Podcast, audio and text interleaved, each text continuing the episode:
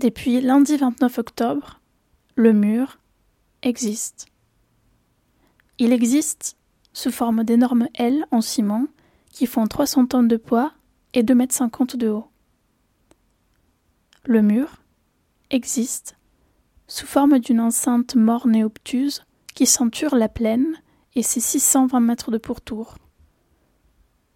Le mur existe sous forme d'un bloc solide en béton armé, mais le mur, en vrai, est liquide. Il coule dans les rues autour, mais sans se défaire. Dans la distance, le mur perd en hauteur, mais gagne en portée. Car au-delà des 10 500 mètres carrés encerclés, le mur projette dans l'espace de la ville son ombre solide. Ligne haussée de l'horizon, son rideau coupe l'imaginaire et la traversée, bien plus loin qu'à Jean Jaurès.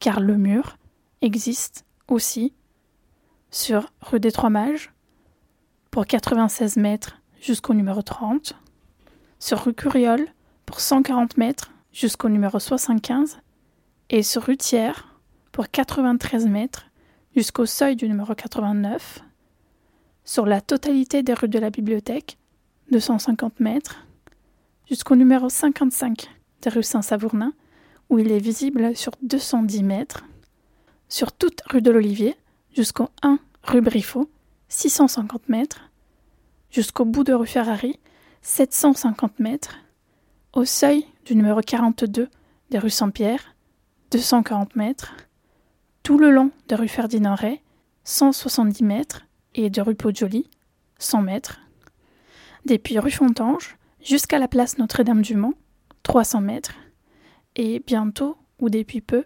sur boulevard Chave et rue Bertin, 600 mètres pour l'un et 600 pour l'autre. Là, le mur est dans les cuisines et les salles de bain, au balcon et sous les fenêtres, au bout du trottoir, sur la route du retour à la maison, comme un nouveau relief issu d'un mouvement tectonique s'imposant au paysage. Le mur est envahissant.